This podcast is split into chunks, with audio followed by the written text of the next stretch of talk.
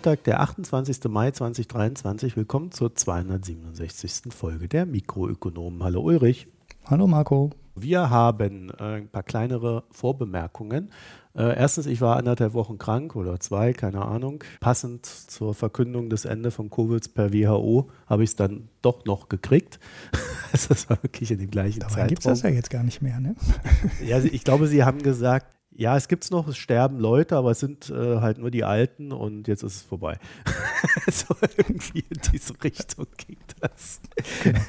Und just in dem Moment habe ich es bekommen. Ich war irgendwie auf einer Reise für drei Tage in Berlin und weiß jetzt natürlich auch nicht, ob ich das irgendwie vorher noch hier gekriegt habe in Ägypten oder dann auf der Reise. Das kannst du ja immer nicht so abgrenzen. Naja, jedenfalls habe ich es jetzt gehabt und damit sollte die Sache dann hoffentlich erledigt sein. Und für die Steady-AbonnentInnen habe ich ähm, zwischendrin es mal geschafft, eine Art Integration für Spotify zu aktivieren ja, also ich nutze ja Spotify für Podcasts überhaupt nicht. Ich sehe auch an unseren Zahlen, dass das fast niemand von unseren Hörerinnen und Hörern tut. Also von daher weiß ich jetzt nicht, welche große Nachfrage das erzeugt. Aber äh, ihr könnt quasi über Steady die Premium-Folgen dann auch auf Spotify hören, was ja bisher so nicht möglich ist. Also über diesen Umweg könnte man sich das dann einrichten, wenn einen das interessiert. Ansonsten haben wir wie immer unsere vernachlässigten Newsletter, auslandsbericht.de für die Foreign Times und Mikronews für die Mikroökonomen. Ich hatte ja zwischendurch mal die irre Idee, dass als ich dann da so krank auf dem Sofa lag, ach ja, vielleicht schaffe ich es ja was zu schreiben. Ich habe dann auch zwei Seiten geschrieben und habe dann irgendwie festgestellt, komm, vergiss es. die eine Seite war noch Konsistenz, aber bei der zweiten, äh, da hat es dann aufgehört. Äh, deswegen habe ich dann am Ende nur da gelegen und Serien geguckt und das wird dann auch mein Pick.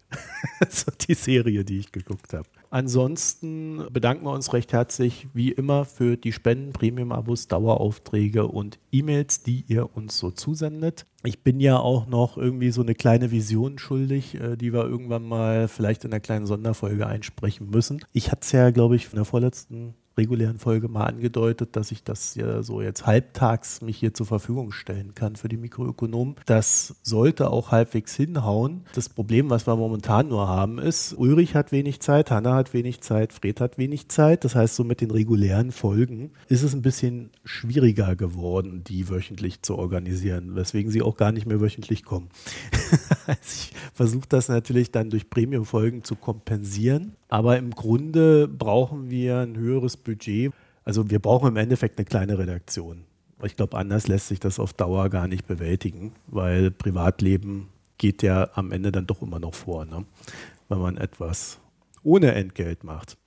So, deswegen ähm, müssen wir uns da in diese Richtung weiterentwickeln. Aber Ulrich, da würde ich sagen, da reden wir dann nochmal in Ruhe drüber, wenn das etwas ausgegorener ist. Mhm. Vielleicht nach der Sommerpause. Wir machen ja hier nicht alles schnell, aber das ist so die, die Richtung, in die das wird gehen müssen. Und da müssen wir halt mal gucken, wie sich das organisieren lässt. Auf alle Fälle haben wir jetzt aktuell so ein paar Lücken, die irgendwie schwer zu stopfen sind. Heißt auch, wer jetzt sagt, ich wollte schon immer mal anderen Wirtschaft erklären und ich kann das auch, der oder diejenige, meldet euch einfach. Also unser Team könnte Erweiterung gebrauchen.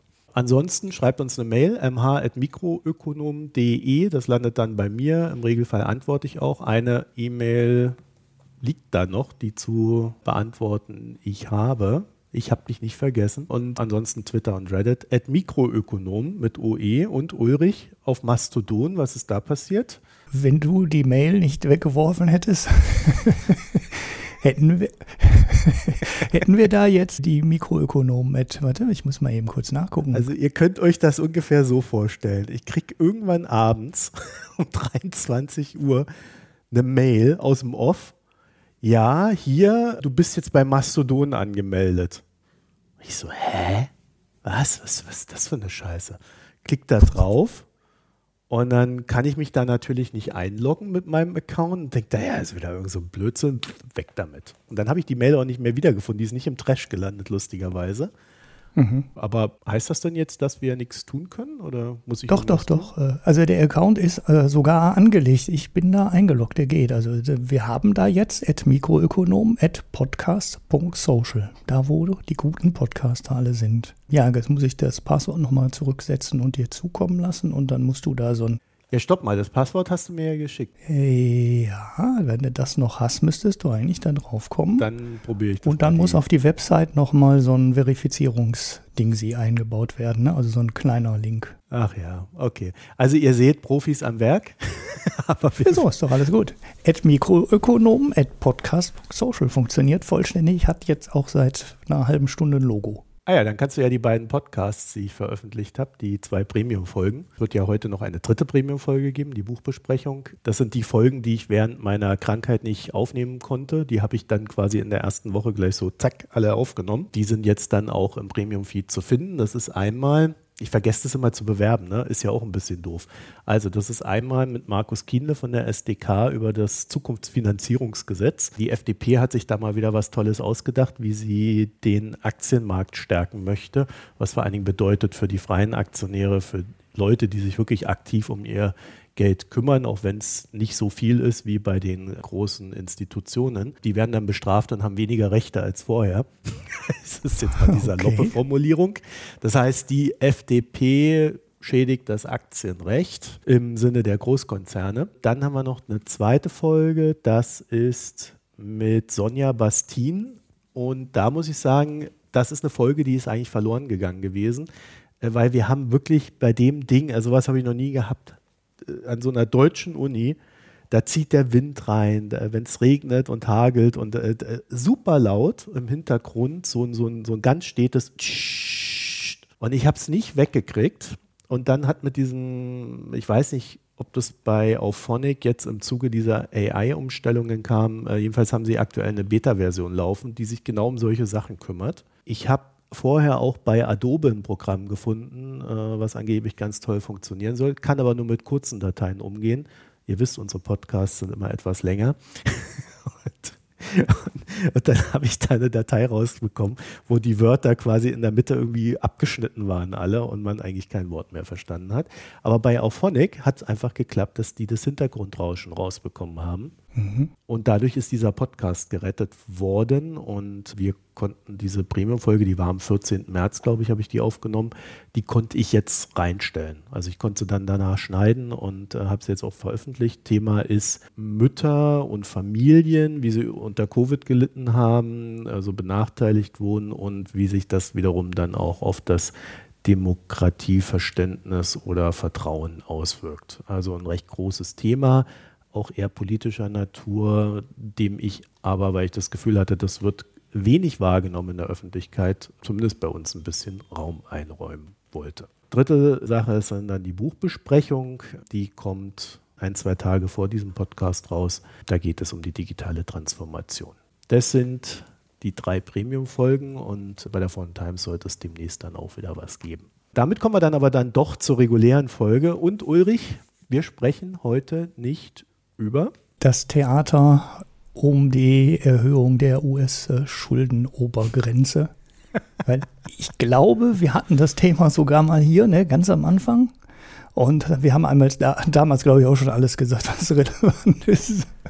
Das ja, ist halt eine Rieseninszenierung. Ne? hatte tatsächlich überlegt, es heute reinzunehmen, in dem Sinne, was, welche Optionen hat eigentlich so eine USA, wenn das dann schief geht. Mhm hat dann aber ehrlich gesagt auch recht wenig Lust auf das Thema. Und just heute Morgen kam ja die Nachricht rein, dass Biden und McCarthy sich geeinigt haben. Das muss dann natürlich noch von den Parteien durchgewunken werden.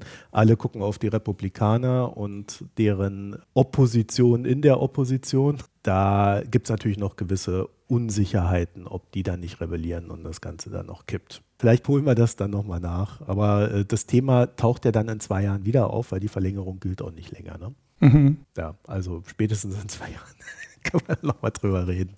Ja, und dann reden wir heute nicht über Heizung in jedweder Form. Ich habe keinen Bock mehr auf Heizung. Ja, es ist jetzt Sommer. Ich sitze hier mit diesen scheiß Klimaanlagen und Deutschland redet nur über Heizungen.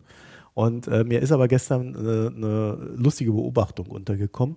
In Deutschland ist es ja so, da, da hast du dann immer, wenn dann so der Sommer sich dem Ende entgegenneigt, immer so diese Leute, die sagen, ja, also ich heiz ja nicht vor Oktober oder November. Ne? Mhm. Also so dieses, ja, ich heiz besonders lang durch. Ja. Hm. Und in Ägypten ist es genau andersrum. das sind dann so die Leute, die dann sagen, ja, also vor Juni ja, wird bei mir gar nicht gekühlt hier mit dem AC. ich halte das besonders lang durch. Ich gestehe, ich habe das Ding schon laufen, weil anders hält man das äh, aktuell gar nicht mehr durch, weil es dann dieses Jahr wohl besonders warm ist. Oder besonders früh besonders warm. Hm, das kann man hier in Deutschland jetzt nicht sagen. ja, das ist das Lustige, dass es in Deutschland dieses Jahr wohl besonders äh, nicht warm ist. Aber hier ist es besonders warm und äh, Ägypten ist ja auch eines der Länder, die von der Erderwärmung äh, so ziemlich am stärksten betroffen sind aktuell. Also die 1,5 sind hier schon rum. 1,5 mhm. Grad. Ja, hat man ja fast überall, ne? dass es auf dem Land schneller warm wird als im Durchschnitt. So, warum haben wir jetzt das etwas länger gemacht, mit dem wir sprechen nicht über? Weil unser erstes Thema, Ulrich, passt ja sehr gut jetzt dazu. Ja, das ist aus der äh, bei Marco unbeliebten Kategorie Nachklapp. Wir hatten dieses CO2-Zertifikate-Thema mal mit der Firma Vera, wo es die Vorwürfe gab, dass die Zertifikate, die die emittiert haben, an zu großen Teilen nicht das wert sind, was die Firma eigentlich äh, verspricht. Ich weiß nicht, vorletzte Folge, glaube ich, wo ich dabei war. Ich kann ja mal gucken, dafür haben wir ja unsere schöne Datenbank und du machst weiter derweil. Genau. Bei dieser Firma Vera ist jetzt der Chef zurückgetreten. Das ist halt einer der ganz großen Organisationen oder Firmen, die diese CO2-Kompensationszertifikate ausgeben und hier an Firmen verkaufen und dafür dann halt irgendwo anders auf der Welt Wälder retten, Wälder aufforsten und so weiter. Hatten wir hier alles lange besprochen. Die haben sich relativ wenig von der Kritik angenommen, aber jetzt ist der Chef zurückgetreten. Natürlich nicht irgendwie auf Hinweis, dass sie irgendwas falsch gemacht haben und so weiter. Hat damit nichts zu tun offiziell.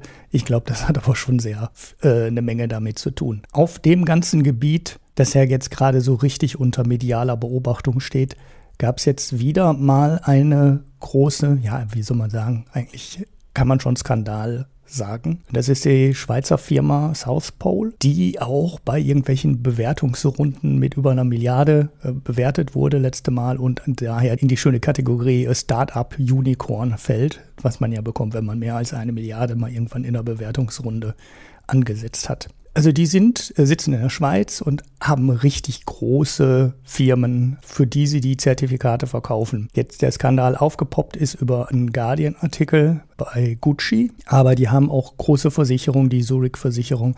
Nespresso arbeitet mit denen zusammen und die machen ganz viele Projekte und äh, in die Kritik gekommen ist jetzt ganz konkret ein Projekt in Simbabwe. Das ist ein großes Waldprojekt ähm, namens Kariba. Und dafür hat South Bowl halt die Kompensations CO2-Kompensationszertifikate verkauft. Wie wir damals eben bei dem Vera-Thema schon diskutiert haben, sind die Annahmen dahinter durchaus umstritten und da hängt natürlich die ganze Menge an Zertifikaten dran, die man darauf emittieren kann. South Pole hat jetzt bei diesem Wald angenommen, dass der innerhalb von 30 Jahren komplett abgeholzt würde, wenn die nicht sich darum kümmern würden, diesen Wald zu retten. Ne? Also das ist jetzt halt der Deal. Die geben die Zertifikate aus, dafür wird der Wald nicht abgeholzt. Hm, gut, 30 Jahre komplette Abholzung. Ne? Das ist, ist, ist die Annahme. Das gab schon vorher Experten, die gesagt haben, hui, das ist aber eine sehr steile These und eine sehr strenge Annahme, weil dass da komplette Wälder wirklich äh, von, zu 100 Prozent abgeholzt werden, ist wenn man sich andere Waldgebiete anguckt, eher unwahrscheinlich. Ihr gebt eigentlich viel zu viel Zertifikate aus. So viel könnt ihr da gar nicht retten durch den Erhalt des Waldes. South Pole hat nach der öffentlichen Kritik auch zugegeben, ja, könnte vielleicht wirklich ein bisschen zu viel sein, aber vielleicht so eher so 50 Prozent wären Experten. ja, also genau. 50 Prozent ist natürlich eigentlich auch schon eine üble ähm, falsche Schätzung, ne, die man dann so einfach mal zugibt.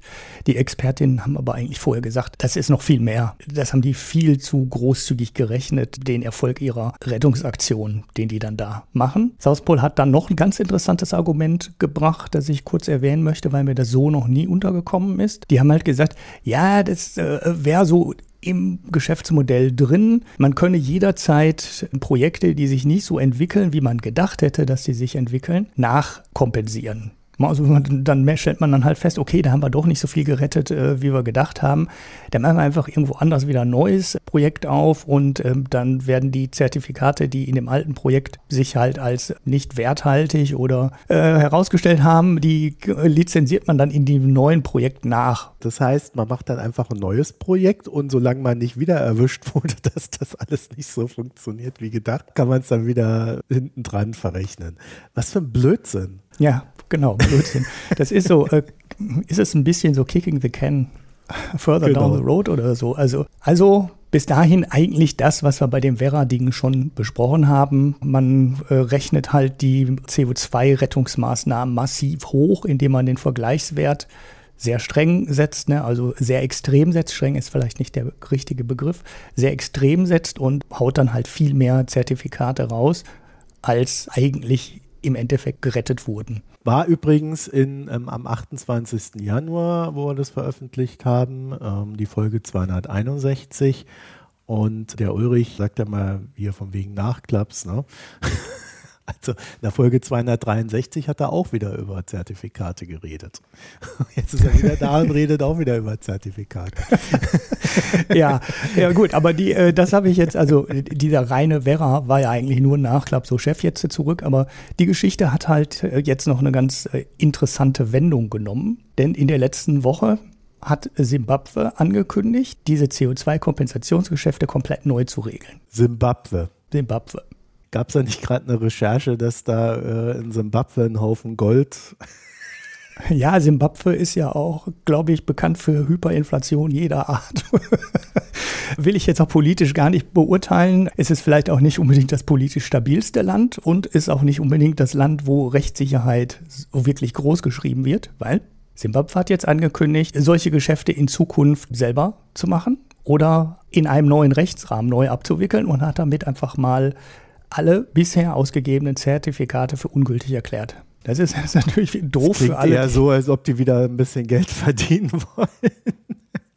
Das steckt dann im Endeffekt auch wirklich dahinter. Also ich werde euch zu Simbabwe die Recherche von Al Jazeera verlinken. Das sind, glaube ich, vier Folgen, die man dann auf YouTube gucken kann. Goldmafia. Mhm. ich habe ehrlich gesagt nur den ersten Teil gesehen, das hat mir dann auch schon gereicht. Aber äh, da gibt es eine größere Recherche. Also da kriegt man mal so ein Gefühl dafür, was so von Simbabwe zu erwarten ist. Mhm. Verlinken wir. Mhm. Auf jeden Fall alle Zertifikate, die South Pole bis jetzt ausgegeben hat für dieses Kariba Waldprojekt, sind jetzt seit letzter Woche wertlos. Wumpe weg. Und Simbabwe sagt, wir regeln es neu. Und zwar so, dass sicher ist, dass die lokale Bevölkerung von den Einnahmen profitiert. Was es bedeutet, 50 Prozent der Einnahmen müssen an die lokale Bevölkerung gehen. Gut, ob das jetzt in so einem Land wie Simbabwe wirklich passiert oder ob sich da nicht irgendwelche korrupten Hände zwischendurch die Taschen voll machen, wird man sehen. Wäre nicht überraschend, wenn sie es machen würden, ne? weil das ist nicht unüblich in den Ländern. Aber es heißt ganz klipp und klar, damit kann nicht mehr South Pole alleine die Einnahmen verbuchen und sagen, ja, wir finanzieren dann ja Dinge damit, sondern 50 Prozent bleiben direkt in der Bevölkerung. Und wenn ich das richtig verstehe, ist es sogar bei ausländischen Firmen, also in dem Fall South Pole aus der Schweiz, sogar noch ein bisschen strenger. Die dürften nur 30 Prozent der Einnahmen behalten. So, kann jetzt natürlich auch eine Mischlösung sein, weiß ich nicht genau. Ne, dann müssen die halt 50 Prozent bleiben direkt im Land von dem anderen Teil müssen dann nochmal 20 Prozentpunkte quasi zurücklaufen in das Land, wo dann halt Naturschutzbehörden, was weiß ich, Förster, die die Wälder bewachen äh, und so ja, lokale Bevölkerung für die Jobs geschaffen werden oder so, wieder dann aus der Schweiz zurückfließen nach Simbabwe, sodass man dann insgesamt auf die 70 Prozent kommt. Ist ja auch relativ wurscht. Naja, schwierig zu beurteilen, ne, ob das jetzt so der wirkliche Grund ist für den. Ich habe da eine sehr Deal. explizite Meinung. ja, die wird wahrscheinlich sehr, sehr, sehr, sehr, negativ sein, weil die, ja, es, es, es ist halt ein äh, durchaus korruptes Land, wo man schon dann befürchten muss, dass das Geld dann genauso wenig bei der lokalen Bevölkerung ankommt wie bisher auch. Andererseits, und das ist vielleicht sogar noch viel entscheidender, kann das halt wirklich ein Schuss sein, der nach hinten losgeht, denn wenn jetzt einfach aus dem Ausland keiner mehr solche Geschäfte in Simbabwe abschließt, weil Sie haben ja gerade gezeigt, offensichtlich ist uns das so gar nicht viel wert, dass da irgendwie im Ausland Leute sind, die die Zertifikate verkaufen und ähm, so für Einnahmen für uns sorgen, weil wir kündigen so ein Geschäft einfach mal auf, wenn es sein muss. Und äh, kann dann auch gut sein, dass einfach gar keiner aus dem Ausland da mehr Zertifikate kauft, weil äh, man sich ja. ja nicht darauf verlassen kann. Könnte auch anders laufen, weil ich man kann ja dann sagen, Einwand. ja, ich kaufe die direkt bei der Regierung und damit sind sie natürlich zuverlässiger, als wenn ich sie über einen Mittler kaufe. Ne? Na, ich glaube, du denkst da einfach zu kompliziert. also erstens läuft es ja meistens über den Preis. Ne? Es ist halt viel billiger, einfach mal so ein Carbon Offset zu kaufen irgendein Wald irgendwo in der Pampa, keiner kontrolliert es und äh, das ist so wesentlich viel billiger als ein CO2-Zertifikat irgendwo abzudrücken, dass allein dafür dann schon der Anreiz da ist. Hauptsache, man kann es erstmal rechnen für ein, zwei Jahre. So, und jetzt gibt es dann halt so Unternehmen wie Chevron, da hat der Guardian jetzt einen Bericht über eine Studie von Corporate Accountability, das ist eine Non-Profit, und die hat sich mal die Carbon Offsets von Chevron angeguckt, der Jahre 2020 bis 2022. Sagen wir es mal so, also Chevron plant bis 2050 CO2-neutral zu sein. Das geht natürlich bei einem Konzern wie Chevron, dem zweitgrößten Ölkonzern der USA, nicht ohne Offsets und wahrscheinlich auch Carbon Capture und, und Storage und so weiter. Und nun ja, also sie haben sich das angeguckt für die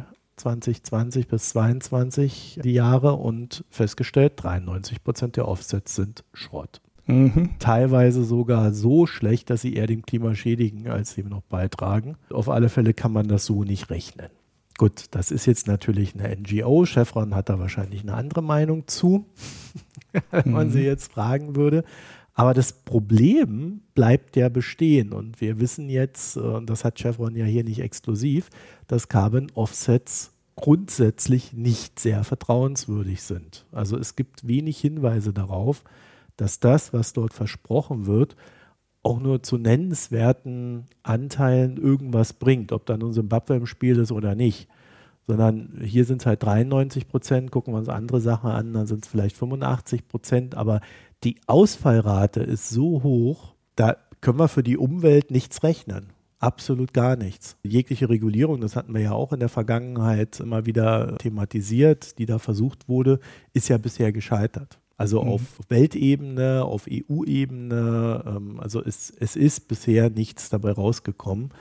Äh, vor allen Dingen keine Sicherheit. Und das ist ein Riesenproblem, wenn wir jetzt feststellen, dass das so einfach ja alles gar nicht ist, sondern CO2 tatsächlich einfach nicht produziert werden kann, weil man es anders gar nicht schafft. Mhm. Also das wird nochmal den Markt, wir haben äh, nachher nochmal ein anderes Thema in der Hinsicht, aber das wird den Markt nochmal komplett verändern. Die Probleme werden immer größer. Also äh, die Ziele, die wir uns da so zurechtrechnen oder die wir, von denen wir glauben, dass wir sie erreichen müssen, die sind so definitiv nicht zu erreichen ja, South Pole, die ja jetzt dieses total verkalkulierte Projekt haben, ne, also dieses total falsch berechnete Projekt. Und für die ist die Simbabwe-Entscheidung jetzt möglicherweise auch einfach Glück im Unglück. Mhm. Weil jetzt haben sie eine Möglichkeit, aus diesem Ding einfach rauszukommen und sagen, ja, können wir nichts für, da ist uns die Regierung reingegrätscht, das finden wir total doof. Und jetzt können sie das Projekt eigentlich sehr einfach abwickeln ähm, und sagen, können wir nichts für, die Zertifikate hat uns die Regierung weggenommen machen wir zu und rollen das Geschäft jetzt auf irgendein anderes Projekt in irgendeinem anderen Land um und kommen dann da wieder raus. Und ja, es ist für South Pole vielleicht noch ganz gut. Allerdings glaube ich wirklich bei den ganzen Nachrichten, die wir jetzt hier hatten, nur jetzt mit Chevron und so, dass das Vertrauen in den Markt halt wirklich, wirklich tief angeknackst sein dürfte. Und die, ja, es wird, glaube ich, nicht mehr so wahnsinnig viele Firmen geben, die sagen, ich mache so ein Kompensationsgeschäft, kriege dafür ein Label, kann das auf meine Packung draufklatschen. Das wird zunehmend schwieriger, weil dann, dann hängt man, wenn die Partner nichts taugen, halt selber in der äh, negativen. Wir haben halt überhaupt kein Framework dafür. Ne? Wir wissen halt viel zu viele Dinge nicht, äh, wie viel, äh, wie viel Wald wäre weggeholzt worden, wie viel CO2-Ersparnis bringt eine Wiedervernässung eines ja, Moors ist, und wird so auch weiter. niemand wir kontrollieren können. Wir können genau. uns ja genau. nicht darauf verlassen, dass irgendeine NGO hergeht und, und Chevron kontrolliert. Ja. ja also das kann ja nicht die Lösung sein. Ja, und äh, NGOs, da kannst du dann wieder im Gegenteil sagen, ja, ja, also die sind jetzt auch nicht unabhängig, haben natürlich auch ein politisches Ziel, rechnen dann halt vielleicht mal 93 Prozent statt 85, ja, ist ja, dann wäre ja dann auch zum Nachteil von Chevron. Aber es trifft da ja nicht die Falschen, gerade wenn man sieht, dass Chevron so irgendwie, was haben sie letztes Jahr gemacht, 35,5 Milliarden Profit. Ist jetzt nicht so, dass da irgendwelche armen Schweine hocken, die nichts für die Umwelt tun könnten. Mhm. Ja, da, da gibt es halt schon Möglichkeiten. Dann haben wir jetzt unser nächstes Thema, kein Nachklapp, sondern eine Weiterführung. Ich habe mich mal so ein bisschen mit China beschäftigt und den Unternehmen und wie sie auf die naja, ganzen Handelskriege und Diversifizierung und so weiter reagieren. Also ihr kennt das ja, ne? große Diskussionen in den USA und Europa. Der Chinese übernimmt die Weltwirtschaft und da muss man aufpassen. Mhm. Die einen, die wollen dann decoupeln, also möglichst alles selbst und daheim oder zumindest außerhalb von China produzieren. Und die anderen wollen diversifizieren, also China ja, aber nur ein bisschen und nicht nur China, sondern auch andere Länder. Und die letztere Strategie hat zur Folge, dass quasi jede Entscheidung des Unternehmens darauf geprüft wird, und zwar öffentlich, ob das nun ein bisschen China ist oder nicht zu viel China. Ja, wir sehen also bei BASF mhm. oder auch andere Unternehmen, die die sagen, ich kämpfe um jeden Prozent Marktanteil in China. Das ist mir egal, was ihr erzählt. Entgegen dem Bundeskanzler, also es war ja Olaf Scholz, der nun explizit diese Diversifizierungsstrategie propagiert hat. Und wenn ich da so drauf gucke, dann würde ich ja vermuten, dass er damit vor allen Dingen eins erzeugt hat, so eine ewige Diskussions- oder Diskursschleife, was Realität ist und was nicht Realität ist. Unternehmen, die sich ständig rechtfertigen müssen und ständig äh, angegangen werden. Und naja, ich glaube, am Ende hat das zur Folge, dass die Unternehmen eh machen, was sie wollen und äh, der Staat sich eher überlegen müsste, welche Anreize er nun setzt oder nicht setzt und welche Bürgschaften er übernimmt oder auch nicht mehr übernimmt, wo da die Grenzen sind äh, und so weiter und so fort. Und äh, das ist ja angeblich alles gerade in der Verhandlung, aber ich sehe noch nicht, dass das gerade einer Lösung zugeführt wird. Was die Ideen der chinesischen Staatsführung wiederum zu diesem Thema betrifft, und das hatten wir ja auch schon mal, ne? wir erinnern uns, Dual Circulation heißt der Kram. Kurz gesagt, ein Anstieg der Binnennachfrage soll die Wirtschaft weg vom bösen Westen diversifizieren. Ist natürlich irgendwie so auch eine Milchmädchenrechnung, gerade wenn man eine entwicklungsaffine Wirtschaft hat. Also ausländische Direktinvestitionen, die nicht stattfinden, finden nicht statt. Die fehlen einfach.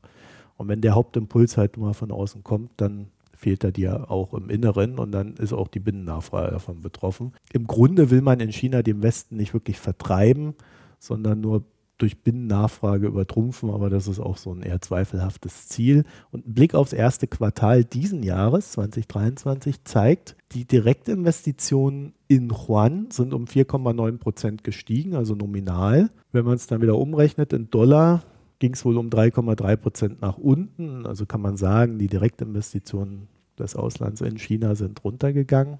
Es gibt da allerdings Lücken in den Daten und so richtig genau weiß man es eigentlich auch wieder nicht. Vor allem, wenn man dann versucht, in die Details da reinzugehen. Aber im Grunde würde ich mal behaupten, so schlimm ist es nicht, wie der öffentliche Diskurs es nahelegt. Also es gibt diese fortgehenden, fortbestehenden Verquickungen. Man investiert gegenseitig, beziehungsweise China hat natürlich seine Investitionen jetzt stark zurückfahren müssen, was auch daran liegt, dass, sage ich mal, Übernahmen abgelehnt worden sind, explizit in diversen Ländern, also nicht nur in Deutschland. Elmos Fabrik, da hatten wir darüber berichtet, sondern auch äh, in anderen Ländern. Ich habe so ein bisschen das Gefühl, der öffentliche Diskurs ist da wirklich ganz woanders als das explizite Handeln. Und also das muss man sich auch nochmal genauer anschauen, wie das eigentlich zustande kommt. Aber die interessantere Frage, und die habe ich eigentlich fast nirgendwo bisher gesehen, ist vielleicht, wie eigentlich die chinesischen Unternehmen darauf reagieren. Na, weil die sind ja nicht da in China und nehmen alles so hin, wie das so ist. Ne? Das stellt man sich vielleicht so vor. Äh, da sitzt der Staat und sagt den Unternehmen, was er zu tun hat äh, oder was sie zu tun haben. Aber die haben ja durchaus auch eine eigene Strategie, ein eigenes Handeln. Und ich würde da schon noch einen sehr starken Unterschied ziehen zwischen den Unternehmen in China und dem chinesischen Staat. Und in dem Fall ist die Antwort recht simpel. Die Unternehmen beginnen ihre Produktion aus China wegzudiversifizieren.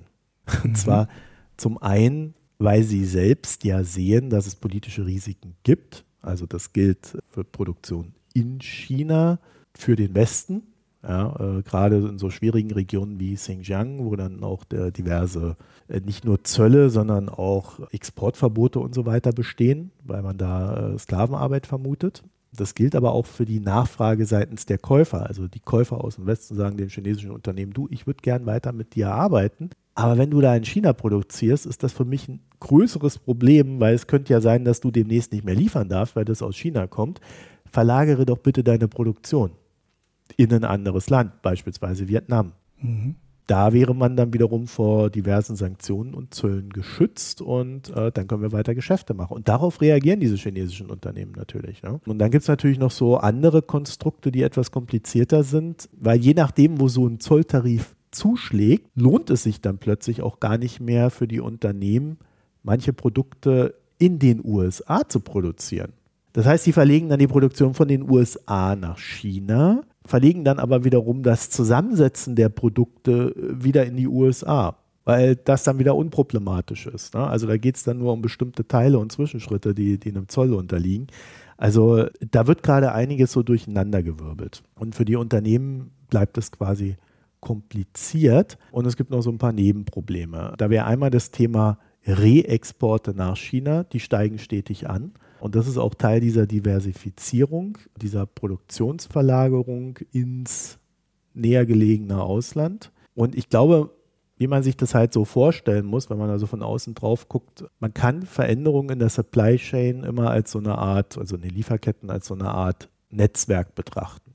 Je mehr so ein Netzwerk bedient wird, desto effizienter kann es arbeiten. Deswegen ist es nicht so ganz verkehrt, wenn man jetzt sagt, wenn man schon aus China raus muss, geht man in die nähere Umgebung von China, damit die Wege kurz bleiben. Weil man geht ja nicht komplett aus China raus, sondern man nimmt dann diverse Vorprodukte, die man günstiger oder ne, zollgünstiger woanders produzieren kann. Dann wieder andere Sachen in China und so weiter. Also das ist so ein Netzwerk, was sich in dem Falle von einem Knubbel etwas weiter ausbreitet und äh, je mehr es sich ausbreitet, desto mehr wird um, um, China herum auch bedient. Die aktuellen Veränderungen betreffen vor allen Dingen Indien, ne, das haben wir ja auch schon mal besprochen, und die Asian-Länder, also ASEAN, geschrieben in der Abkürzung. Zuvor das sage ich mal Thailand, Vietnam, Indonesien. Äh, wir verlinken euch in den Shownotes die ganze Liste, da könnt ihr dann reingucken. Diese Länder akkumulieren gerade Produktion und erleben dadurch natürlich positive Netzwerkeffekte. Und da sind dann auch diese chinesischen Unternehmen ganz interessant, weil die chinesischen Unternehmen wissen, wie man Produktion hochzieht. Die können das recht gut machen und dadurch, also mit dem Wissen, was sie in China aufgebaut haben, sind sie dann halt auch in der Lage, in Vietnam so eine Produktionslinie hochzuziehen und die im Sinne der Gesamtrechnung positiv zu gestalten. Das Einzige, was da halt fehlt, hatten wir ja auch mal besprochen, das ist halt die, die Megaskalierung. Also in China kannst du halt so eine Produktionsstätte bauen, wo 100, 150.000 Leute arbeiten. Kannst du in anderen Ländern 20, 30.000 machen äh, und dann musst du dir noch eine andere Produktionsstätte suchen und dann verlierst du halt so schon wieder ein paar Cent in der Produktion. Ne? Wenn man mich da so fragen würde, würde ich sagen, Indonesien ist da auch eins der am stärksten unterschätzten Länder. Und dann gibt es noch so einen Trend, der in diese Sache reinspielt und das ist die hohe Inflation. Weil die hohe Inflation, die wir gerade erleben, die frisst bei uns im Westen Kaufkraft, was wiederum zu geringerer Nachfrage führt, was wiederum im Westen zu höheren Lagerbeständen führt und diese höheren Lagerbestände zu geringerem Einkauf in China. Das heißt, man arbeitet jetzt eher dran, die Lagerbestände zu leeren. In dieser Gemengelage ist es dann einfacher, die Produktion von China nach zum Beispiel Vietnam zu verlegen weil es nicht so auffällt. Es ist weniger politisch. Man bestellt ja ohnehin nichts in China und wenn man dann in einem halben Jahr plötzlich in Vietnam bestellt, ist es erstmal nicht so verfänglich. Also das heißt, in, in dieser Gesamtlage macht es das den Unternehmen etwas einfacher. Und die Inflation wiederum sorgt dann auch dafür, dass man so ein bisschen äh, Preiserhöhungen auch verstecken kann. Wenn wir heute also, Ulrich, über Greedflation reden, dann müssten wir mhm. auch darüber reden, dass Unternehmen vielleicht schon mal begonnen haben, ihre höheren Kosten in der Zukunft mit in die aktuellen Preise einzubauen, weil es jetzt am wenigsten auffällt. Mhm. Das aber mal nur so als Gedanke für euch. Es gibt ja recht wenig Research noch, warum die Unternehmen gerade so ihre äh, Gewinnmargen steigern. Aber ähm, mein Tipp ist immer, also was, auf was man auf alle Fälle als erstes achten muss, ist natürlich erhöht man Preise immer höher, als es die aktuelle Kostenlage sagt, weil man ja noch aus Inflation heraus noch mehr Inflation erwartet. Das heißt, man hätte dann hinten raus Glättungseffekte. Äh, und das Zweite sind halt die Veränderungen in den Lieferketten, die, glaube ich, in der Vorausplanung wesentlich stärker wirken, als wir das aktuell glauben. Mhm. Im Gesamten kann man halt sagen, es wird Diversifizierung weg von China, betrifft halt auch chinesische Unternehmen und die sind dabei sehr aktiv. Es ist mhm. jetzt nicht nur eine Sache des Westens und seiner Schwierigkeiten, sondern wir kaufen bei chinesischen Unternehmen ein, die für uns produzieren und denen sagen wir, geht weg aus China. Und da bin ich dann gespannt, wie irgendwann die chinesische Politik darauf reagieren wird, wenn da mal so eine gewisse Dynamik drin ist. Also ob die dann wirklich ihren Unternehmen das erlaubt oder ob sie sich dann wieder versucht, irgendwas auszudenken, was das diesen Unternehmen erschwert oder wo sie vielleicht sogar bestraft werden, dass sie zu viel ausgelagert haben. Also das sind so die Unbekannten, die da drin stecken. Das heißt, äh, wenn man wirklich diversifizieren möchte als Unternehmen, müsste man auch Unternehmen nach Nationalität diversifizieren, um wirklich alle Probleme in der Zukunft auszuschließen. Hm. Ja, ja.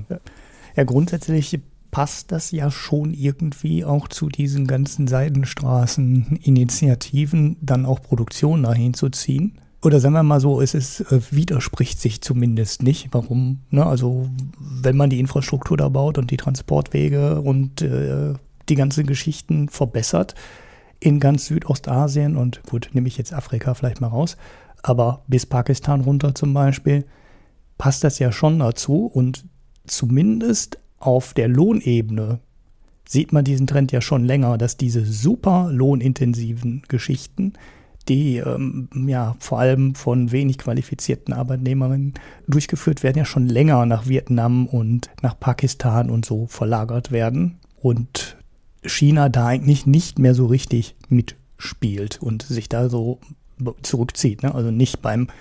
Ja, teilweise auch, selbst bei Herstellung von Mainboards und Festplatten und so weiter gab es diesen Trend ja schon. Aber die Textilbranche ist so eine, die ja nicht mehr wirklich viel in China macht. Na, also das ist schon so ein Geschäft, was komplett in andere Länder abgewandert ist, wo die Arbeitskräfte halt noch billiger sind als in China. Denn das Lohnniveau in China ist mit dem Wirtschaftsaufschwung halt auch schon ein ganz schön anderes, als es äh, vor zehn Jahren war oder vor 15 Jahren war. Man erhöht dadurch auch die Abhängigkeit, finde ich einen ganz interessanten Aspekt. Ne? Also die Vernetzung innerhalb von Asien, die wirtschaftliche Vernetzung innerhalb von Asien wird ja natürlich noch höher. Also noch weiter, als man das mit der Seidenstraße erreichen wollte, wird politisch interessant, wie das ausgeht. Und klar, die chinesischen Firmen haben da jetzt ja quasi die Hintertüre, um ja, Zölle und Sanktionen und solche Dinge unter Umständen umgehen zu können. Ja, also ich würde noch einer Sache widersprechen. Seidenstraße ist ja vor allen Dingen dafür da, um die Waren von China nach, von A nach B zu transportieren. Ne? Naja, aber jetzt auch eben in die Gegenrichtung. Ne? Also profitiert ja in beide Richtungen. Ja, aber wenn zu viele Arbeitsplätze in China verloren gehen, dann erfreut das die Partei dort nicht. Nee, das war ja. Und die Jugendarbeitslosigkeit ist ja auch durchaus ein Thema in China. Ja, also was man halt immer nicht vergessen darf bei diesen ganzen Diskussionen über China, und das ist leider etwas, was äh, in Deutschland fast gar nicht antizipiert wird, das Land ist ja faktisch pleite. Ja, also die, wenn du da in die Regionen guckst, jetzt ist wieder eine Region kurz vorm Exitus, äh, das wird dann halt wieder der, der, der chinesische Gesamtstaat auffangen müssen. Und äh, die, die Schulden sind massiv nach oben geballert und äh, werden das auch weiter tun. Das heißt, die Chinesen sind eigentlich sehr stark unter Druck, Einnahmen zu generieren. Mhm. Mit einer alternden Bevölkerung und gleichzeitig einer Diversifikation in den Lieferketten. Also für mich sind das alles keine Zeichen von Stärke wenn ich da drauf gucke. Es wird aber immer so verhandelt, als ob, ob China vor Kraft kaum laufen kann. Das Gegenteil ist der Fall. Deswegen bin ich da, was die Reaktionen betrifft, also ich sehe da schon ein großes Risiko, dass man versucht, weil man ja versucht auch immer diese Stärke zu zeigen, dass man äh, da überreagiert und äh, das dann wiederum bedeutet, dass man die eigenen Unternehmen verordnet, wo man ja dann teilweise auch Anteile dran hat. Ihr müsst die Produktion daheim machen und dann wird es ja interessant, weil wie reagiert dann der Westen darauf? Wie findet Diversifizierung dann noch statt und so weiter und so fort? Also das ist eine ziemlich unübersichtliche Gemengelage, bei der ich nicht weiß, wie es ausgeht, wenn es hart auf hart kommt. Deswegen war es mir jetzt auch wichtig, dass wir da mal drüber sprechen, weil das wird so eins dieser Sachen sein, die wir dann in, was weiß ich, zwei, drei Jahren, wenn das mal dann wirklich hochkocht, das Thema, äh, wieder auspacken können und sagen, ja, haben wir euch doch schon immer gesagt. so, so, wie mit den Carbon Offsets. Told you so. Das haben Sie genau. heute wieder bei der Sonderausgabe der Mikroökonom. Told you so. Ja, so, aber kommen wir mal zu den Galapagos-Inseln, Ulrich. Da hat sich auch was getan. Was denn? Ja, ich habe schon wieder so ein äh, Thema aus der Schnittmenge Finanzen und Umweltschutz oder Natur. Das war eine Nachricht, die im Spiegel kurz stand und wo ich auf Twitter und Mastodon dann mal gefragt habe, was denn jetzt eigentlich dahinter steckt, weil die Beschreibung des Spiegelartikels ergab keinen Sinn. Das war einfach äh, so stark verkürzt dass das nicht. Das geht mir öfter so mit dem Spiegel. das ist äh, irgendwie nicht, also so, da muss irgendwas anderes hinterstecken, das war klar. Und ich hatte nach dem Lesen des Artikels mehr Fragen als vorher. Gut, die Nachricht im Spiegel äh, kommt auch in die Shownotes rein, der eine Artikel. War so kurz zusammengefasst, Credit Suisse ähm, auch bekannt aus den Medien jetzt, kauft im Anleihen von Ecuador, also ecuadorianische Staatsanleihen im Wert von 1,6 Milliarden Dollar zurück. Und Ecuador nutzt die frei werdenden Mittel für den Umweltschutz. So habe ich gedacht, okay, was steckt dahinter? Was, warum macht die Credit Suisse das? Wieso wird da Geld bei frei? Und kriegen die dafür irgendwie ein Label? Gibt es dafür ein besseres Umweltschutzrating? Wieso wird Und vor allen Dingen, was sagt die UBS dazu? ja, ähm, der Deal ist schon länger in der Mache. Also der war jetzt, glaube ich, nicht mehr wirklich sinnvoll, den noch abzuwürgen. Und auch die grundlegende Frage, wieso wird denn überhaupt für Ecuador dabei Geld frei? So, habe ich dann gefragt, Twitter, Mastodon, keine guten Hinweise bekommen. Aber immerhin hat mich die Barbara dann darauf hingewiesen, dass das auch ein schönes Thema für unseren Podcast sei. Ne? Also die Barbara von den Buchkritiken, ihr kennt sie alle. Gut, dann hatte ich keine Antwort, sondern einen Themenwunsch. Ich habe dann ein bisschen gesucht. Der Marco hat mir auch noch ein paar Links netterweise rübergeworfen. Und die Bloomberg-Artikel konnte ich nicht lesen, aber die Reuters-Artikel. Hättest du was gesagt, hätte ich es dir gedruckt. Ja, es ist, äh, ist auch wurscht. Die Reuters-Artikel waren gut genug, dass ich, glaube ich, jetzt erklären kann, was da wirklich abgelaufen ist, bis ich dann bei Reuters vor die, oh, Sie haben mir zu viel Artikel gelesen, hören Sie auf, ähm, Geschichte geprallt bin. Also, die 1,6 Milliarden, die der Spiegel erwähnt, waren der Nennwert der Anleihen. Ne? Also es waren Anleihen für mit einem Nennwert von 1,6 Milliarden. Da Ecuador aber ein richtig schlechtes Rating hat, also CAA, also im Junk, also Junk der besseren Qualität, aber halt Junk. Die Dinger haben mit äh, 17 bis 26 Prozent rentiert. 17 bis 26 Prozent, weil im Endeffekt nicht eine Anleihe dahinter steckte, sondern sogar drei Anleihen mit unterschiedlichen Laufzeiten.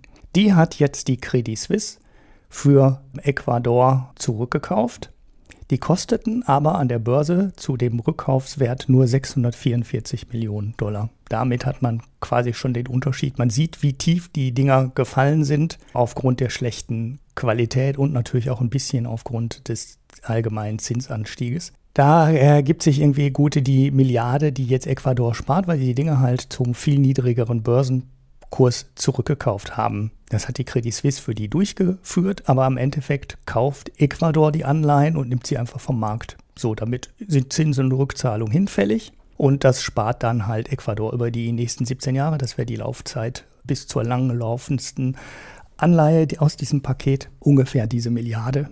Jetzt ist natürlich die Frage, so ein Debt Rollover, ne, also ein Schulden weiterrollen, hat ja normalerweise immer das Problem, dass du für die neuen Schulden genauso viel bezahlst wie für die alten und damit eigentlich nicht viel gewinnst. Denn wenn du jetzt die, das Geld wieder finanzieren müsstest zu 17 oder 25 oder 26 Prozent Zinsen, würde ich das halt ungefähr wieder genau das gleiche kosten, was sich die alte Anleihe gekostet hätte. Na, also Pi mal Daumen, ne? das stimmt jetzt nicht in der Einzelrechnung, aber man spart halt nicht so super viel Geld dabei. Und da wird der Deal halt interessant und das ist eigentlich der Teil, der in dem Spiegelartikel komplett fehlt. Also, das ist jetzt nämlich genau dieser Blue Bond, also eine Anleihe, die an Naturschutzmaßnahmen gekoppelt ist. Du musst halt bestimmte Bedingungen und Auflagen für den Naturschutz einhalten und bekommst dann eine Anleihe mit einem niedrigeren Zins. So, dieser niedrige Zins ergibt sich jetzt in diesem speziellen Fall aber nicht nur dadurch, dass irgendwelche ESG-motivierten Anleger sagen, ah, guck hier, ein Umweltschutzbond, den kaufe ich bevorzugt und dass dann durch diesen Effekt der Zins sinkt. Also ne, Zins niedriger wegen höherer Nachfrage, weil viele ESG-Investoren, sondern dieses Ding profitiert ganz massiv von Garantien. Das ist dann einmal die US International Development Finance Corporation. Das ist eine US-Staatsinstitution. Die hat auch schon ein .gov Internetdomain, die in Washington sitzt und die übernimmt quasi die Garantie für die Anleihe und Jetzt ehrlich gesagt muss ich sagen, ich verstehe nicht ganz genau, warum es noch die zweite Garantie gibt, weil eigentlich las ich das erste schon relativ weitreichend. Und dann gibt es noch die Inter-American Development Bank. Das ist äh, eine multinationale Institution, da sitzt unter anderem auch Deutschland mit drin. Ganz ähm, Südamerika, also alle Staaten Südamerikas und ähm, ja, Inter-American äh, sagt es schon, Development Bank, ne? also, also quasi alles äh, von Nordamerika bis Südamerika und im Endeffekt auch alle europäischen Staaten, die da auch dann ähm, im Rahmen der internationalen Zusammenarbeit Geld reingeben können, die diese Bank dann weitergibt. Und die garantiert 85 Millionen Dollar Zinszahlungen. Durch diese beiden Garantien, die übernommen werden, ist das Rating für diesen neuen Bond bei AA2. Also es ist das drittbeste Rating, was man haben kann, also, also absolutes Top-Niveau.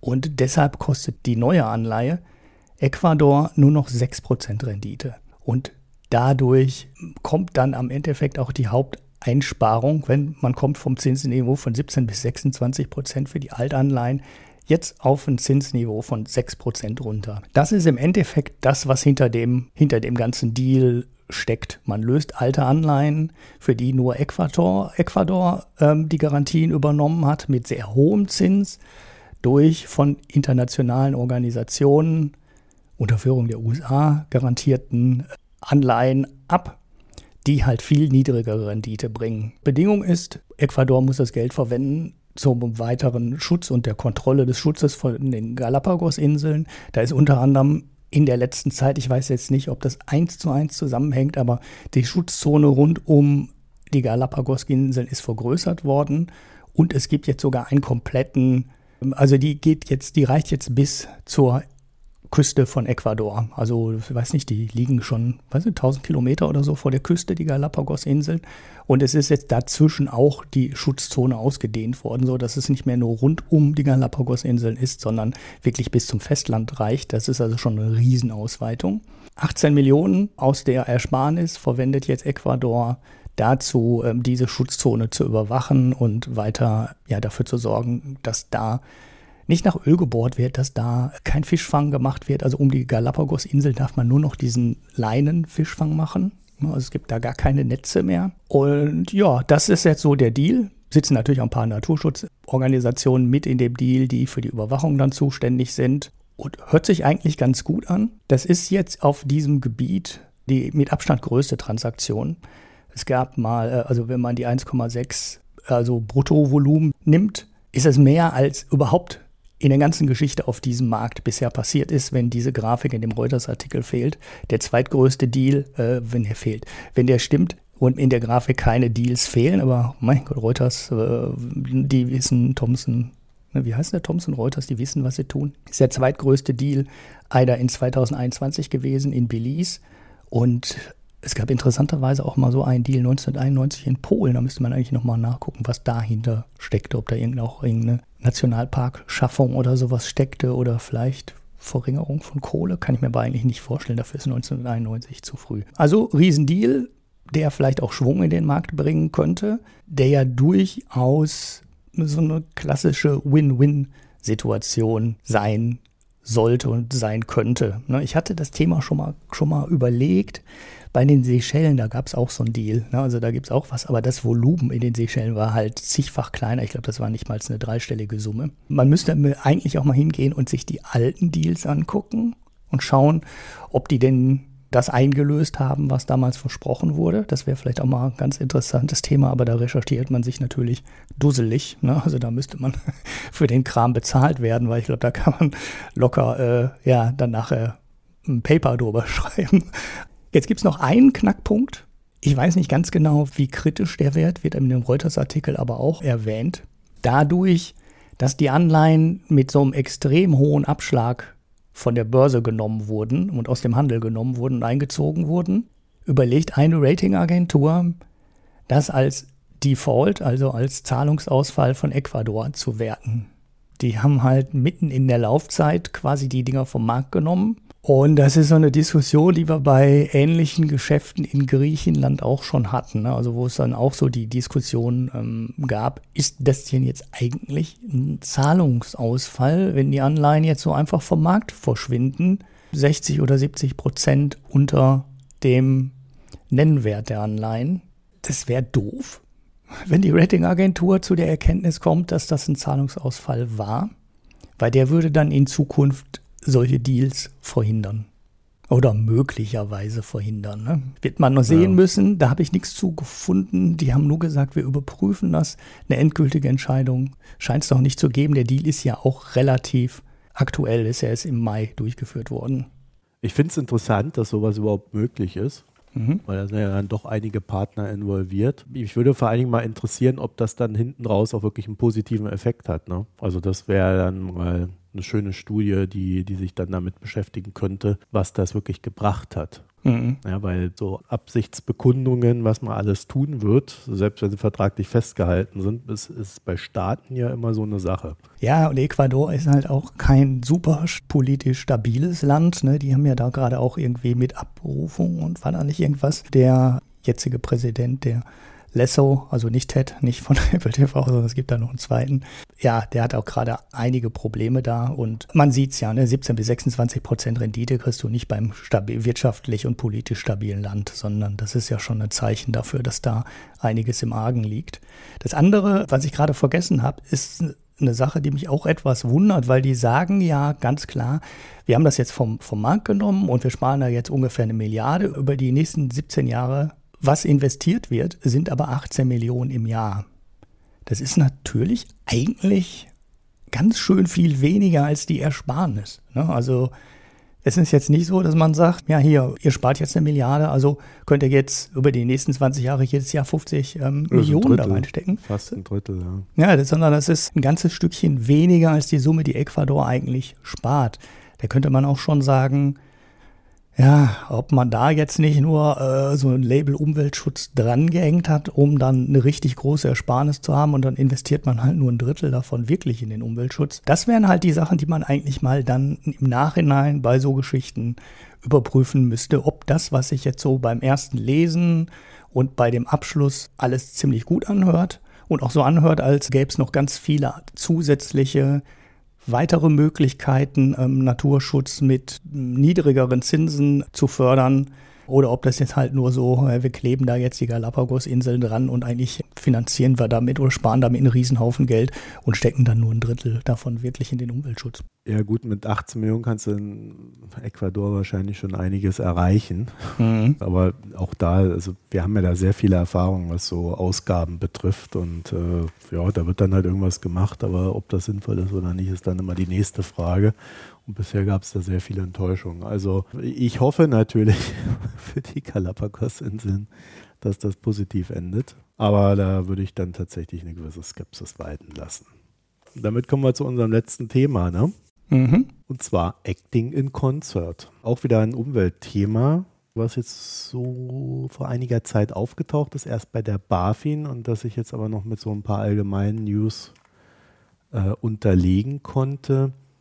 Und zwar, ähm, wir haben ja in den letzten Jahren beobachtet, dass insbesondere Hauptversammlungen bekannter Unternehmen einen gewissen Aktivismus erlebt haben. Ne? Also meist ging es dabei um Themen wie Umweltschutz und Klimaverantwortung.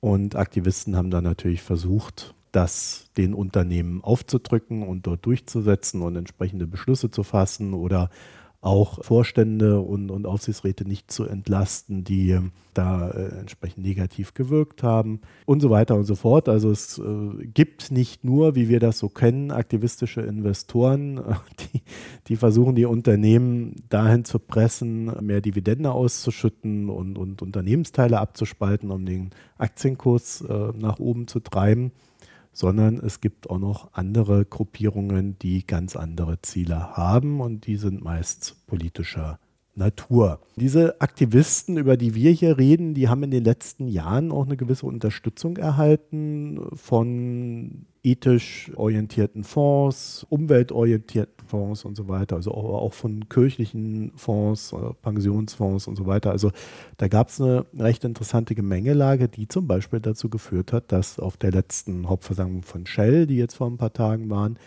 immerhin 20 Prozent der Investoren für eine Veränderung der Unternehmensziele in Sachen Umweltschutz stimmten. Was jetzt bei so einem großen Unternehmen wie Shell gar nicht so wenig ist.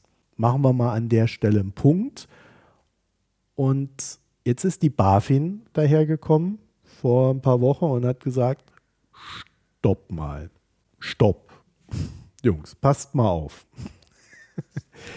Wir sehen, dass immer mehr Marktteilnehmer und Marktteilnehmerinnen sich in Sachen Nachhaltigkeit abstimmen, sei es lose über Nachhaltigkeitsziele oder sehr direkt über die Besetzung von Posten.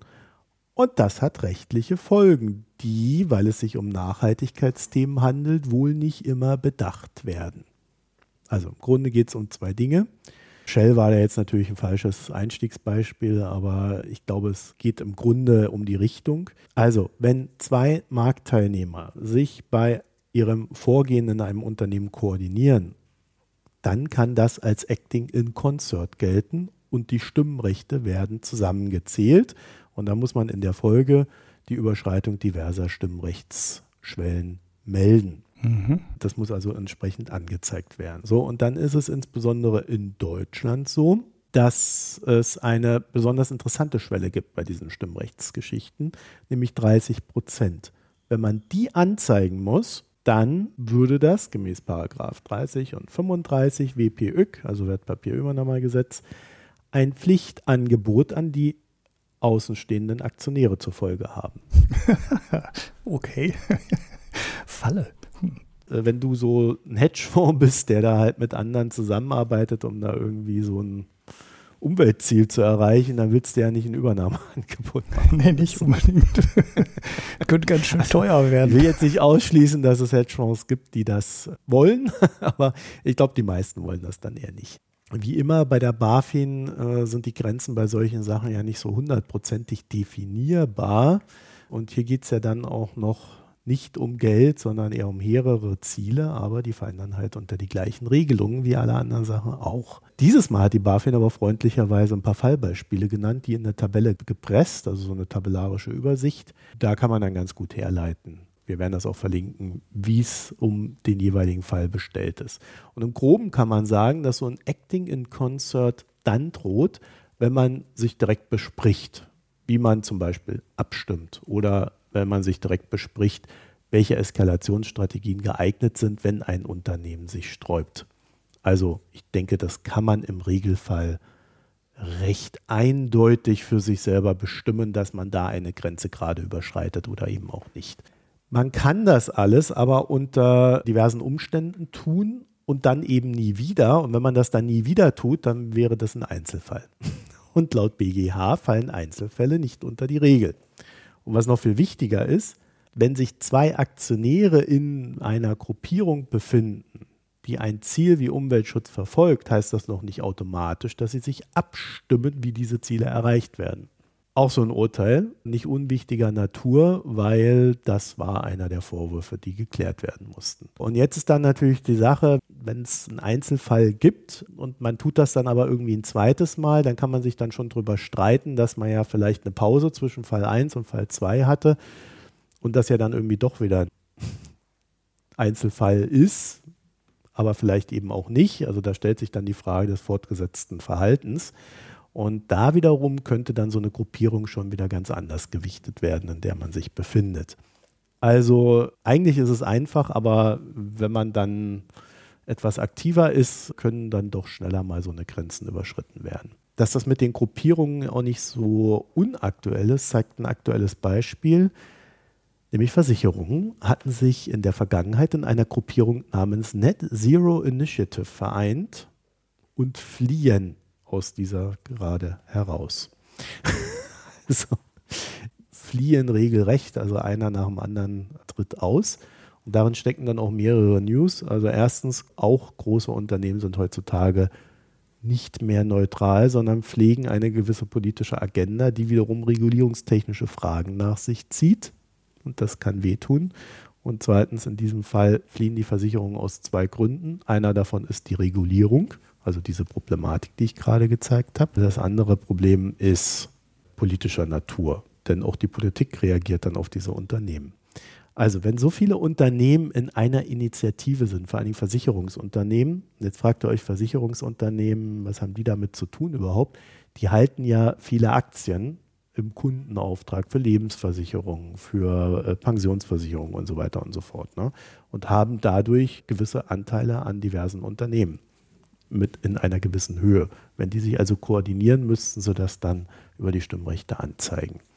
So, und wenn dann so viele Unternehmen, vor allem Versicherungsunternehmen mit einem ähnlichen Geschäftsmodell und dem ähnlichen Ziel in einer Initiative sind, dann ist es recht schwer darstellbar, dass da keine gegenseitigen Abstimmungen stattfinden sollen.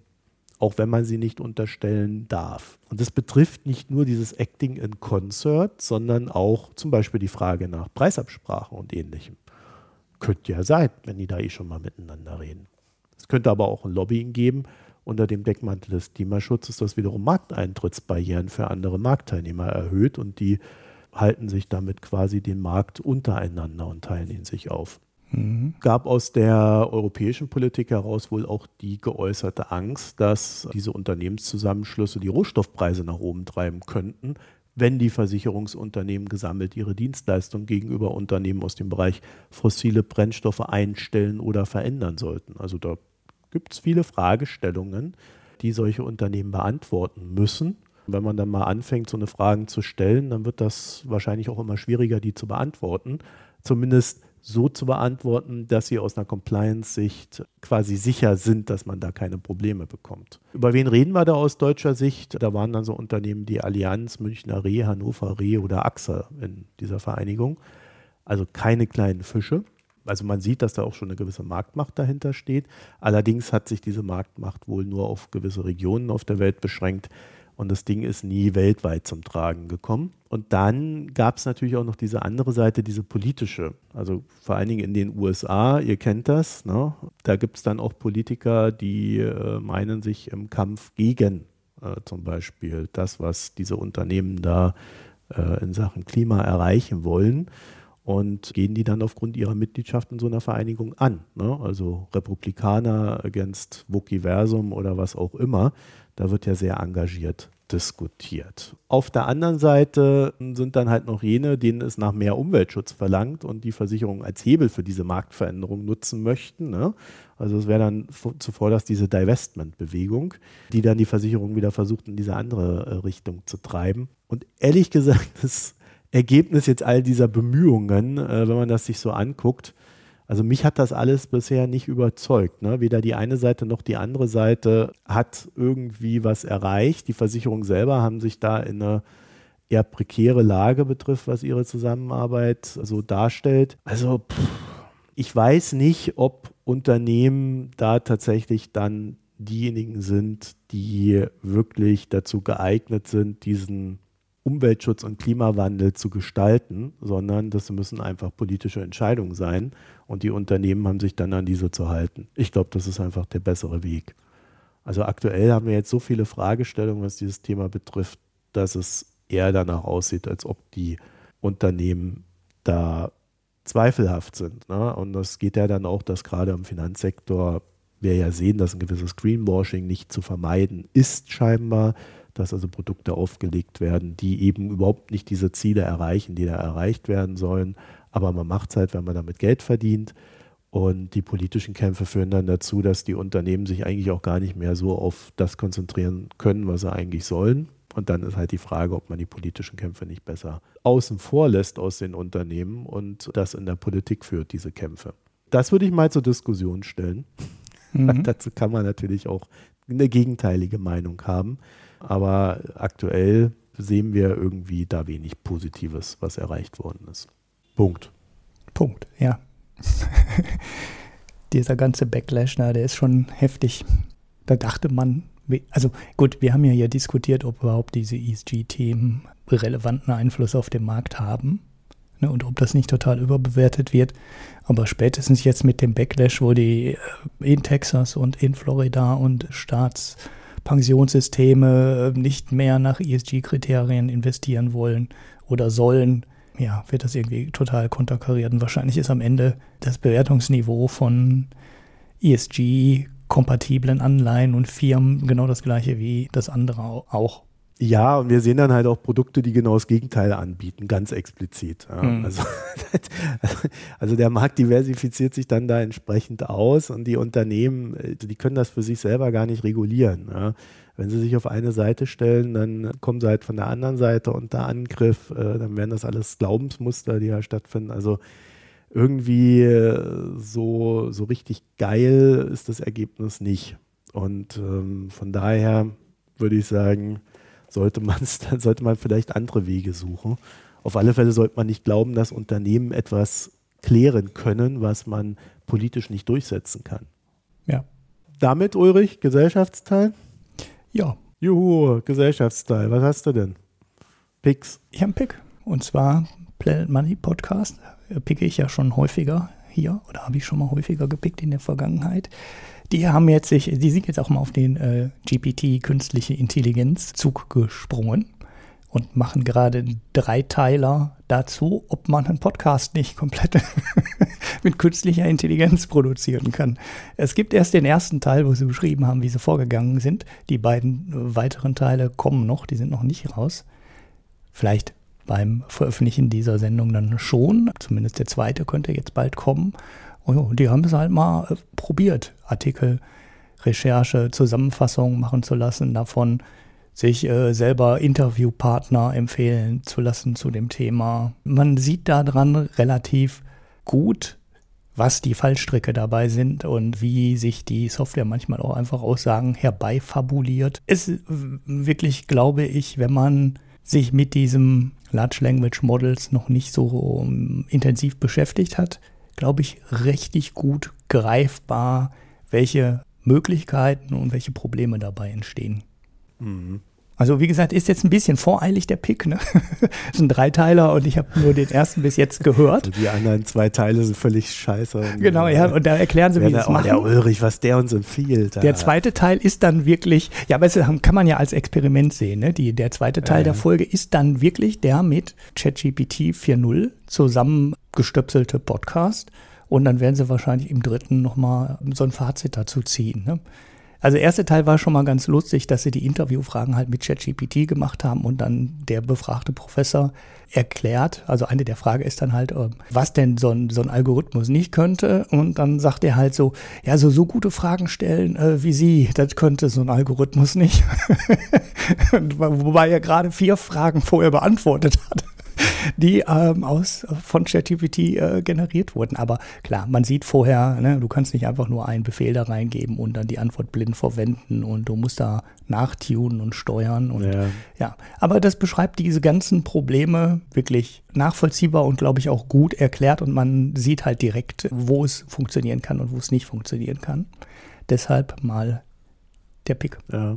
Also was Transkripte betrifft, ist das Zeug sehr wunderbar, muss man einfach sagen. Also ich habe hab mal eins gemacht, explizit und dann auch verarbeitet und das ist schon mit Whisper ähm, schon sehr, sehr gut. Also die Ausfallrate ist geringer, als man es glauben mag und äh, als vorherige Dinge konnten. Mhm. Ja, dann liegt es natürlich immer so ein bisschen dran äh, mit Dialekt und so. Das kann er dann gegebenenfalls etwas weniger gut. Aber äh, ja, also da ist, ist ein paar Sachen können die Dinger schon, die wirklich gut sind. Unterschätzen darf man es irgendwie nicht, aber so richtig überzeugend ist es halt auch nicht. Es erfordert einfach sehr viel Arbeit, da mal den Gegencheck zu machen. Ne? Also da lese ich den Artikel dann lieber gleich selber und lasse meinen Kopf da arbeiten. Ja. Naja, ich habe eine Serie, The Blacklist. Mhm. Ist irgendwie, glaube ich, auch schon zu Ende. Und irgendwie neun Staffeln, acht Staffeln, zehn Staffeln, irgendwie sowas in der Art. Also ewig lang sollte man nicht anfangen, wenn man eigentlich keine Zeit hat, weil das irgendwie auch noch so wie früher, ne? 22, 24 Folgen pro Staffel. Also keine zehn Folgen mehr wie bei den neueren Serien. Und äh, aber äh, ich mag den Schauspieler, ähm, den James Spader, habe ich schon bei Boston Legal sehr gemocht. Im Endeffekt hat er da die gleiche Mimik. es passt einfach sehr gut. Also das würde ich empfehlen, gerade dann, wenn man so sich sehr, sehr gerne Serien anguckt, die mit diesem Ding zwischen gut und böse, also diesen Graubereichen, gerne spielen, dann ist die echt gut. Und wenn man irgendwie da auf dem Sofa liegt und sich nicht mehr bewegen kann, Mhm. Bier habe ich keins. Nichts getrunken.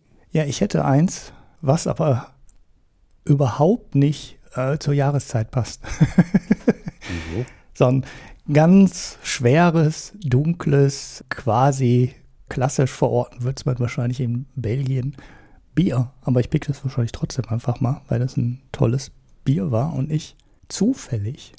Ich habe das noch nicht gepickt, ne? Nein, ich habe letztes Mal kein Bier gepickt, weil die Sendung schon lang genug war.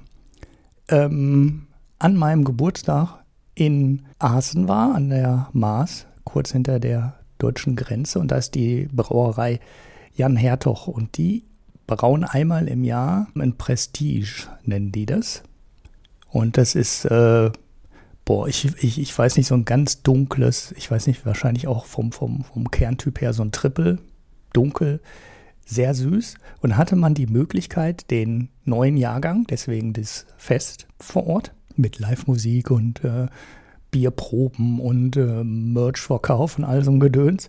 Da konnte man dann wirklich den äh, 2023er Jahrgang und den 2017er oder 18er verkosten. Doof war, dass ich fahren musste an meinem Geburtstag und deshalb wirklich nur ganz kurz probieren konnte, aber ähm, auf jeden Fall ein empfehlenswertes Bier. Leider richtig teuer. Also ich weiß, ich glaube, ich habe für die Halb-Liter-Flasche 8 Euro bezahlt. Ich weiß es nicht. Also es ist so eine richtig schöne, weißt du, so eine undurchsichtige äh, schwarze Flasche. Die macht auch was her. Da kann man also locker auch nachher noch mal eine Blumenvase, Wasser reinfüllen. Wasser, eine Blumenvase rausmachen oder so. Ähm, hat einen gewissen Zierwert. Aber tolles Bier, genau das, was ich mag. Aber kann man jetzt natürlich bei, bei 25 Grad in der Sonne überhaupt nicht trinken. Was aber auch nicht schlimm ist, wie man ja merkt daran, dass die den fünf Jahre alten Jahrgang an diesem Tag auch ausgeschenkt haben, ist es ein Bier, was halt auch problemlos fünf Jahre liegen kann. Das tut dem nichts. Ich weiß auch nicht, das hat, glaube ich, auch 10,5 Umdrehungen oder sowas. Also ein richtig, richtig starkes, Ja, da richtig brauchst du auch nur eins trinken. genau. Deshalb konnte ich halt auch wirklich nur nippen an den beiden Bieren. Ich musste ja noch fahren. Also die haben es in 01er Gläsern ausgeschenkt. Und das kostete, glaube ich, das Glas auch schon 6 Euro oder so, die Probe. Aber da konnte ich dann wirklich nur dran nippen, weil zwei ja, Stück davon wären ja halt US-Preise. ja, also die hatten sogar noch teurere Biere da, die, boah, lass mich nicht lügen, ich glaube 30 Euro pro Liter gekostet haben. Ist ja dann mehr ein guter Wein. Ne? Genau, die Sehr wurden gut, dann, die waren dann auch in unter, also die hießen dann Calvados und Port und so. Und das waren dann halt Biere, die in den entsprechenden Fässern gelagert wurde. Ne? Also so, so wie man das bei Whisky manchmal auch macht. Ne? Die kommen ja dann auch in die entsprechenden Fässer und ne, übernehmen den Geschmack dann. Habe ich aber nicht mal probiert, äh, weil ich eh nicht für 30 Euro dann eine Flasche von diesem Bier kaufen würde. Das wäre mir dann auch eine Nummer zu teuer. Aber von diesem Prestige habe ich ähm, zwei oder drei Flaschen mitgenommen. Obwohl es halt auch wirklich teuer war. Also Literpreis von 20 Euro ist halt auch schon sportlich, aber das reichte dann auch. Ich hatte ja Geburtstag, was ich konnte direkt sagen, hier, mein Geschenk. Pack ein. Achso, herzlichen Glückwunsch, Ulrich. Ja, das ist mein Pick. Ich werfe das in den, ich muss die Website, ich finde gerade die Website von der Brauerei nicht, aber finde, reiche ich gleich noch nach. Schmeiß mal rein. Damit wären wir am Ende der Folge. Wir danken euch fürs Zuhören. www.mikroökonom.de, da findet ihr alles weitere wie Kommentare, Premium-Abos, Spenden, was man so braucht, um diesen Podcast am Leben zu erhalten. Und ihr findet uns auf Reddit und Twitter als Mikroökonom. Und wie war nochmal das Mastodon-Kürzel? Mikroökonom, also at Mikroökonom at podcasts.social. Wird sich nie durchsetzen, diesen Mastodon. Ja, Also umständlich wie eine. E-Mail-Adresse. Kann man, kann man nicht mit klarkommen mit. Okay, also dann euch eine schöne Zeit. Bis bald. Tschüss. Tschüss.